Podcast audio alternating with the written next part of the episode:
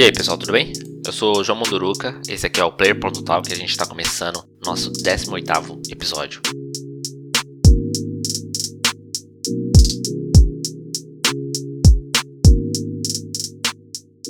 Começando no mês de maio, a gente vai falar sobre os lançamentos desse mês e sobre os jogos que vão estar disponíveis para quem assina Xbox Live Gold e para quem assina PlayStation Plus.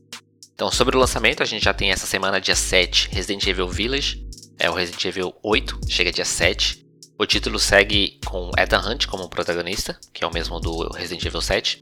Dando sequência à história dele, acredite-se que seria o segundo título de uma trilogia, ligando aí os títulos 7, 8 e 9, que pode estar em desenvolvimento ou pode ser futuramente anunciado aí.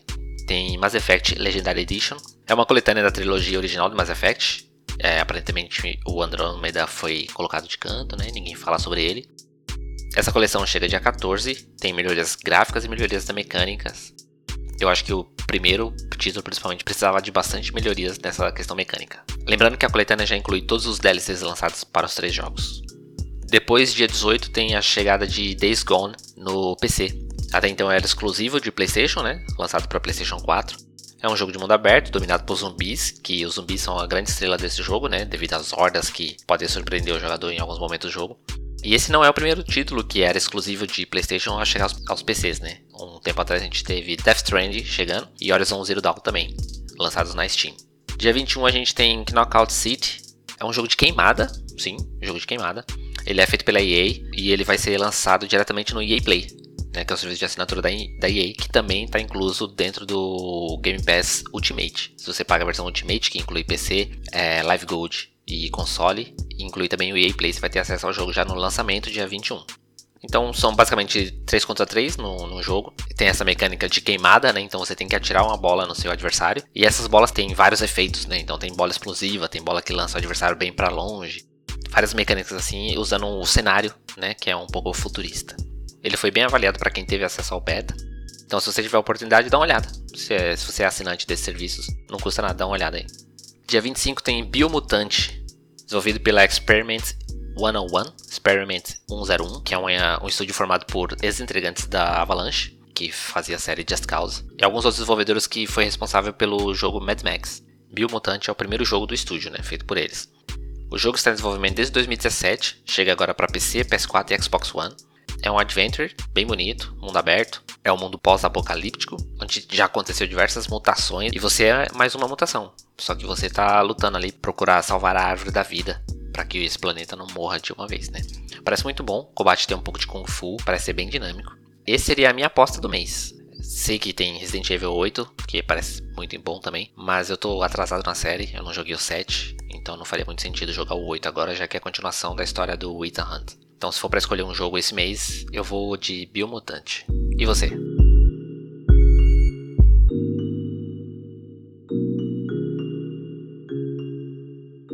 Agora falando rapidamente dos jogos que estão disponíveis para quem assina os serviços da Xbox e do PlayStation. No Xbox Live Gold a gente vai ter Armello, parece um jogo de tabuleiro que ganhou vida, né? Então você movimenta seus personagens ali, que você constrói com é, poderes, com armas, com armaduras. Tem uma arte bem bonita, tem alguns momentos de história com, que é uma animação e o combate é por turnos.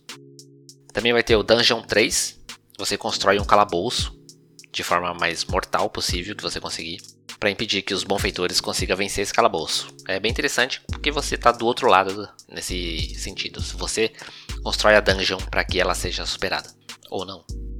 Tem também Lego Batman, não tem segredo, aquela fórmula básica dos jogos da Lego. É, tem muitos personagens para desbloquear, muita, muito humor, sempre uma história muito bem humorada e milhões de coisas para destruir e coletar pelas fases. É né? bem, bem legal, bom para jogar em co-op. E por último, para os assinantes do Xbox Live Gold, tem Trópico 4, que é basicamente um C-City, mas de ditador. Você comanda as, a, uma ilha e tem que fazer essa ilha prosperar de alguma forma. É bem interessante. Eu vou dar uma olhada nesse também. Para quem assina PlayStation Plus, a gente vai ter o Wreckfest Drive Hard Die Last, que é um jogo de corrida onde você tem o objetivo de bater nos seus oponentes para eliminar eles. É um salve aí para Destruction Derby lá do PS1. Tem também Battlefield 5, que dispensa comentários, né? Campanha e multiplayer são excelentes. É um bom aquecimento para o anúncio do Battlefield 6 que deve acontecer em breve. Inclusive, vazou algumas imagens do Battlefield, do Battlefield 6, possíveis imagens do Battlefield 6. e eu postei lá no nosso Discord, o link tá aqui no post. Outro jogo também para os assinantes do PlayStation Plus é o Strange Deep, que é um jogo de survivor. É, após um desastre de avião, você precisa se virar numa ilha sozinho. Então tem toda aquela dinâmica de você procurar abrigo, de você criar ferramentas, cuidar da fome, cuidar da sede e tentar se manter vivo.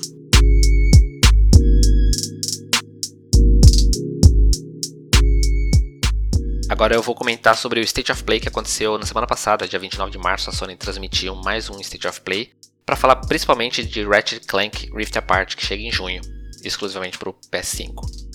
O jogo teve um gameplay de aproximadamente 16 minutos, mostrando diversas armas, diversos dispositivos e a cidade de Nefarious. No gameplay a gente viu um pouco também da nova personagem Rivet, não sei se é essa a pronúncia certa, ela vem de uma dimensão diferente da de Clank, que é o personagem principal. Aparentemente, na dimensão dela, Nefarious, que é o vilão, ele sempre vence. Por isso tem a cidade dele. Então veremos versões diferentes dos mundos que, para quem joga a série, está acostumado a ver. O lançamento do Heart Clank Rift Apart está, pra, está previsto para dia 11 de junho, comecinho da semana ali da E3, exclusivamente para PlayStation 5. Mas teve também nesse State of Play um espacinho para outros jogos. Um deles foi Subnautica Below Zero, que seria o segundo título, né, Subnautica, que é basicamente um survival também, só que submarino.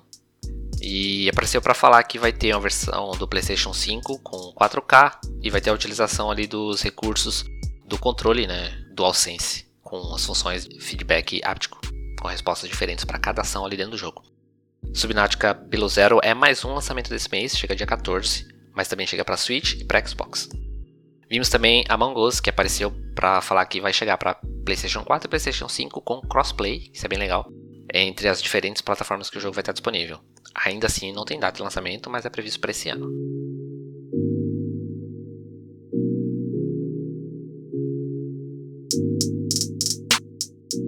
Eu queria comentar sobre uma sobre uma polêmica que teve na semana passada e sobre uns documentos vazados da Electronic Arts sobre o FIFA é, que indicariam algumas estratégias da empresa que se assemelham aos jogos de azar, dentro do FIFA 21. Basicamente assim, dentro do FIFA, o jogo de futebol, tem vários modos de jogo, né? O jogo, o modo principal, onde você vai enfrentar um outro time, você controla ali enfrentando um amigo seu ou alguém online.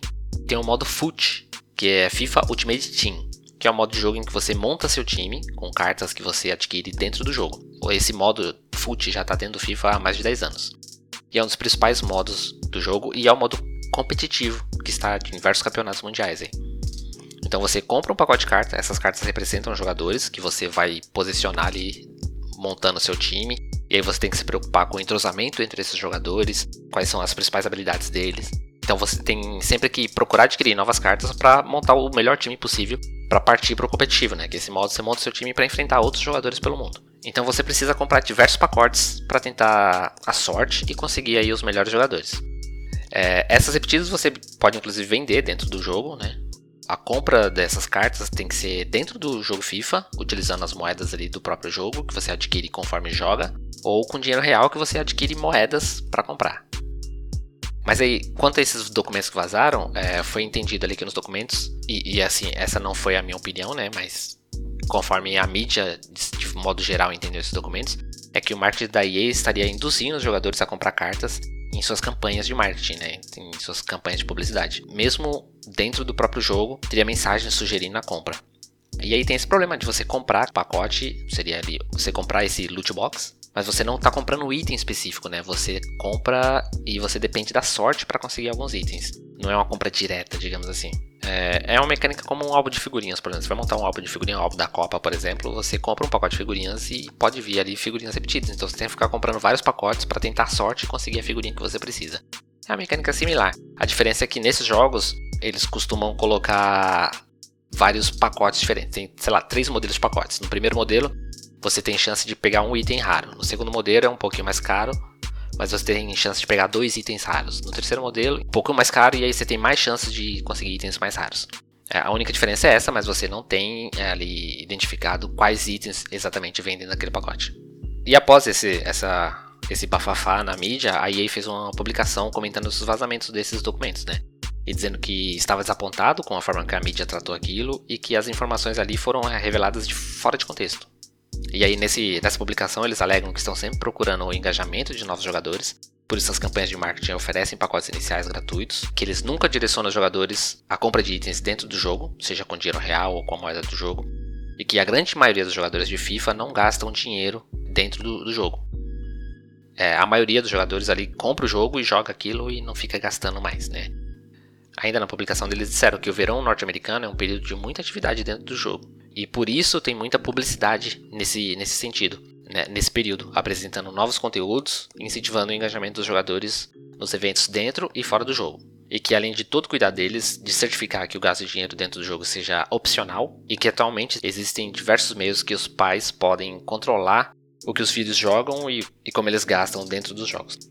Agora, na minha opinião, como jogador de FIFA em raras ocasiões, não tive esse sentimento de que o jogo me força a, a gastar. Basicamente, eu não jogo modo foot, eu jogo ali o modo, a modo história, e as pessoas que eu conheço, as pessoas próximas a mim, também não costumam jogar esse modo foot, jogam o modo de partida rápida, digamos assim, onde você escolhe um time e aquele time já está formado e você vai enfrentar um outro jogador e eu não tenho observado dentro do jogo esse comportamento, assim, do jogo me, me levar ao modo foot. É claro que os loot boxes estão ali, eu sei que tem ali a venda de cartas, ficam sempre de forma clara de como eles funcionam, de quanto que é, custa aquilo ali, mas eu não senti me forçado a jogar isso, mesmo porque não é um tipo de jogo que me interessa muito.